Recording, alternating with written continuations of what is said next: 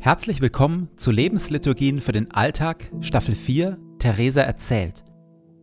Zum Abschluss der Staffel erscheinen hier die biografischen Teile der letzten 40 Folgen zu Theresa von Avila noch einmal hübsch verpackt in Viertelstundenhäppchen. Zum Erinnern, Vertiefen, nochmal freuen und weiterdenken. Und jetzt viel Freude damit.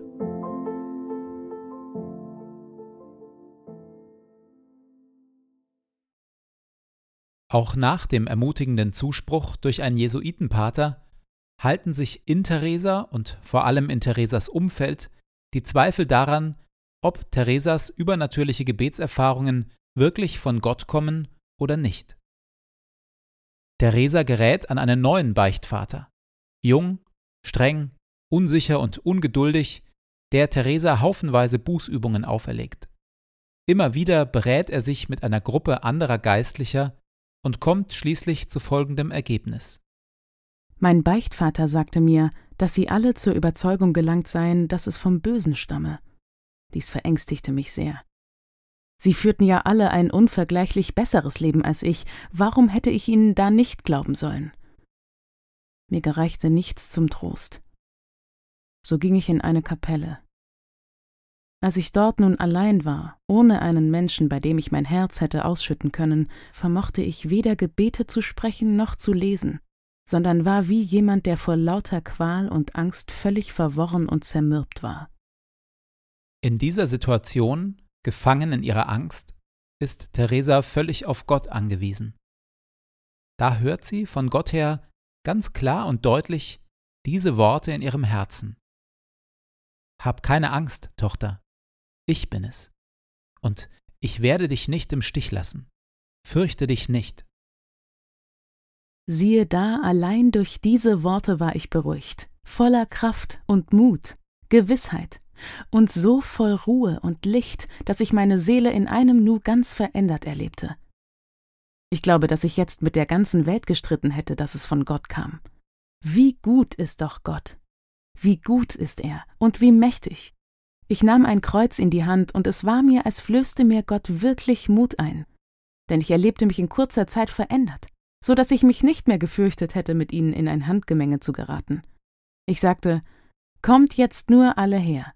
Da ich eine Dienerin des Herrn bin, möchte ich mal sehen, was ihr mir anhaben könnt. Theresa erlebt also, wie Gott stärker ist als ihre Ängste, wie Gott durch einige tiefe, ermutigende Herzensworte ihr die Angst nimmt vor Teufel, Sünde, Hölle und einflussreichen Kirchenmännern, wie Gott sie von ihren tiefsten Ängsten erlöst. Sie wird durch dieses Erlebnis zu der Frau, die von einem ihrer späteren Ratgeber so beschrieben wird. Gott hat ihr einen so wackeren Mut gegeben, dass es einen erstaunt.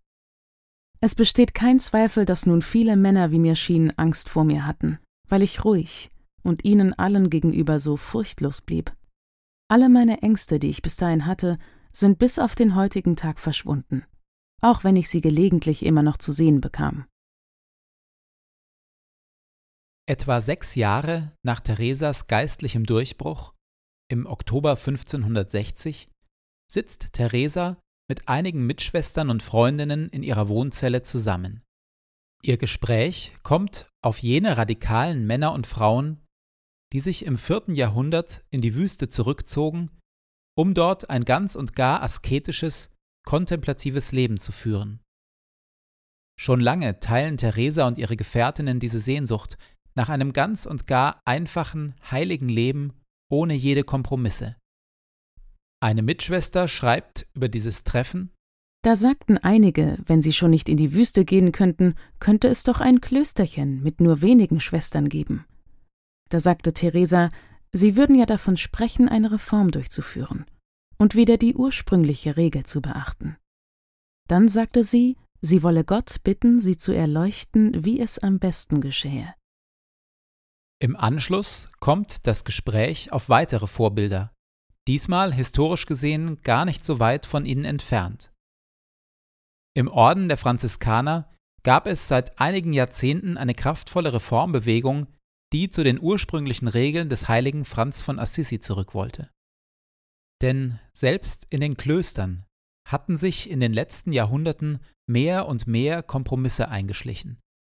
Kirche und Klöster waren eine Möglichkeit geworden, der Armut zu entkommen und Karriere zu machen. Viele sogenannte Geistliche waren deshalb alles andere als geistlich. Dazu kam, dass weltliche Macht und Kirche eng miteinander verflochten waren. All das hatte dazu geführt, dass der Kirche und den Klöstern vielfach Leuchtkraft, Hingabe und Wahrhaftigkeit abhanden gekommen waren. Innerhalb des Franziskanerordens hatten sich einige Klöster deshalb wieder ganz und gar frei gemacht von der Welt und waren zurückgekehrt zu ihren radikalen Anfängen rund um ihren Gründer Franz von Assisi. Zum äußeren Zeichen ihrer neu gewonnenen Armut und Kompromisslosigkeit verzichteten sie sogar auf die einfachen Sandalen und gingen barfuß. Unbeschuht zu sein war seitdem zum Schlagwort und zum Sehnsuchtsbegriff geworden für alle, die sich nach einem Zurück zu echter Hingabe sehnten. Und Gott gibt Theresa grünes Licht für die Pläne einer eigenen Klostergründung. Eines Tages nach der Kommunion trug mir seine Majestät eindringlich auf, mich mit aller Kraft dafür einzusetzen, dass das Kloster errichtet und ihm darin sehr gedient würde, und dass es nach dem heiligen Josef benannt werden solle, und dass an der einen Pforte er, der heilige Josef, über uns wachen würde, und unsere liebe Frau, die heilige Maria, an der anderen, und dass Christus unter uns weilen würde, und dass das Kloster ein Stern wäre, der großen Glanz ausstrahlte nach außen wirkt Theresa auf viele Menschen unglaublich stark und entschlossen. Sie selbst erlebt sich ganz anders, auch in diesem Falle. Jetzt, wo es auf einmal wirklich darum geht, ins Risiko aufzubrechen und als Pionierin ein unbeschuhtes Reformkloster zu gründen, bricht in Theresa ein Sturm von Bedenken und Zweifeln los. Ich fühlte tiefste Betrübnis, weil mir einerseits die großen Unruhen und Nöte vor Augen kamen, die es mich kosten würde, und auch weil ich mich in jenem bisherigen Haus mittlerweile äußerst glücklich fühlte. Hier fühlte ich mich nun unter Druck gesetzt, und da ich sah, dass nun etwas beginnen würde, was viel Unruhe mit sich brächte, war ich voller Zweifel, was ich tun sollte. Allein das innere Beten, das regelmäßige und tiefe Gespräch mit ihrem göttlichen Freund führt dazu, dass Theresa ihre inneren Zweifel überwindet. Aber der Herr sprach zu mir immer wieder davon und führte so viele Gründe und Gegengründe ins Feld, dass ich schon einsah, dass sie eindeutig waren und es sein Wille war. Aber nicht nur in Theresa, sondern auch um Theresa herum bricht ein gewaltiger Sturm los, als ihre Pläne bekannt werden. Wie ein Lauffeuer verbreitet sich die Nachricht von ihrem Vorhaben im Kloster und in ganz Avila. Einige lachen, manche halten sie für verrückt, viele Mitschwestern werfen ihr Selbstverliebtheit und Treulosigkeit vor. Der für die Karmelitinnenklöster in Kastilien zuständige Pater sagt Theresa anfangs zwar Unterstützung zu, dann aber, als der Aufruhr im Kloster und im Ort immer größer wird, zieht er seine schützende Hand zurück. Auch Theresas geistlicher Berater lässt sich von dem Hass, der Theresa und ihren Plänen entgegenschlägt, beeindrucken. Er interpretiert den vielfachen Widerstand als Beweis dafür, dass es sich bei den Plänen um Träumereien handelt und Theresa sich damit lediglich in den Vordergrund spielen möchte. Es hatte noch nicht richtig begonnen, im Ort bekannt zu werden, als die große Verfolgung über uns hereinbrach, die sich nicht nur eben kurz beschreiben lässt. Geschwätz, Gelächter und Gerede, dass es Unsinn sei. Ich wusste nicht, was tun. Zum Teil schien sie mir recht zu haben. Auch hier ist es wieder einzig und allein das innere Beten, die Begegnung mit Gott selbst, das Theresa und ihren Gefährtinnen den Mut und den Willen verleiht, weiterzumachen. Als ich mich derart niedergeschlagen Gott empfahl, begann seine Majestät mich zu trösten und aufzumuntern. Er sagte mir, dass ich nun sähe, was die Heiligen, die die Orden gegründet haben, durchgemacht hätten, und dass ich noch viel mehr Angriffe durchmachen müsste, als ich mir ausmalen könnte. Dass wir uns aber nichts daraus machen sollten. Was mich am meisten erstaunte war, dass wir bald über das Vergangene hinweggetröstet waren und den Mut hatten, allen zu widerstehen. Vom Entschluss, ein eigenes Reformkloster zu gründen, bis zu seinem Vollzug und dessen Anerkennung von den zuständigen Autoritäten vergehen volle zwei Jahre. Dann aber ist alles bereit. Ein kleines Haus, das Theresa im Geheimen hatte umbauen lassen, um keinen Wirbel zu verursachen, die päpstliche Erlaubnis aus Rom und der Segen des Ortsbischofs von Avila, der zudem bereit ist, die rechtliche Verantwortung für das neue Kloster zu übernehmen. All das aber wissen bisher nur ganz wenige Personen. Alle anderen, sowohl im Kloster als auch im Rest von Avila, sind sich sicher, dass all der Trubel und all die Widerstände von vor zwei Jahren Theresa dazu gebracht haben, ihre Pläne fallen zu lassen. Und so ahnt kaum einer etwas, als die nunmehr 47-jährige Theresa in den frühen Morgenstunden des 24. August 1562 heimlich ihr bisheriges Kloster mit vier Mitschwestern verlässt und sich zu ihrer neuen Unterkunft begibt. Dort ziehen die fünf Schwestern ein Ordenskleid aus grobem Wollstoff an und sehr einfache Sandalen. Eine kleine, billig erstandene Glocke wird geläutet, und während der nun folgenden Messe setzt ein befreundeter Priester eine geweihte Hostie in das Tabernakel. Mit diesem Akt wird aus dem ärmlichen kleinen Wohnhaus das ärmliche kleine Kloster San José. Aus Teresa und ihren Mitschwestern sind unbeschuhte Karmelitinnen geworden.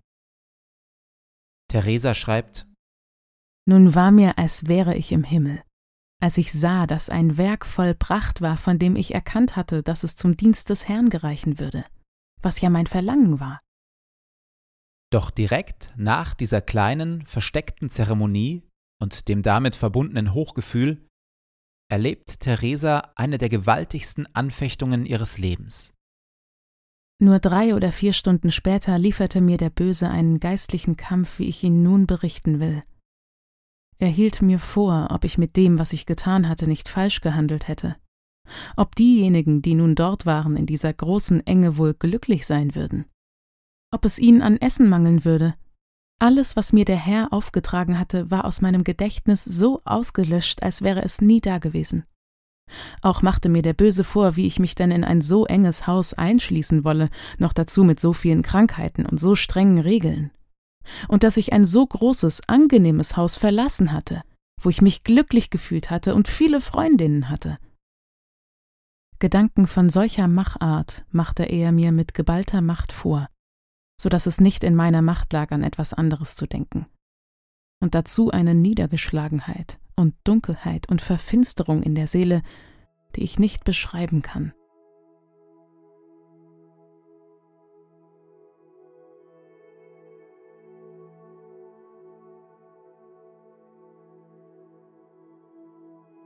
In der Stille lasse ich diesen Abschnitt aus Theresas Leben noch einmal auf mich wirken. Woran bleibe ich am meisten hängen?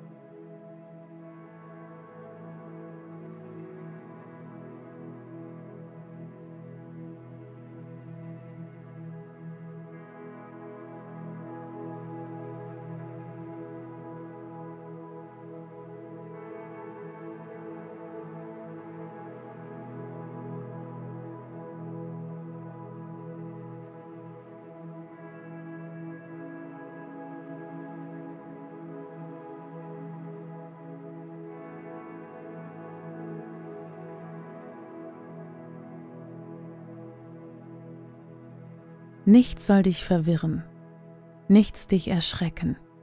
Alles vergeht. Gott aber ändert sich nicht. Gott alleine genügt.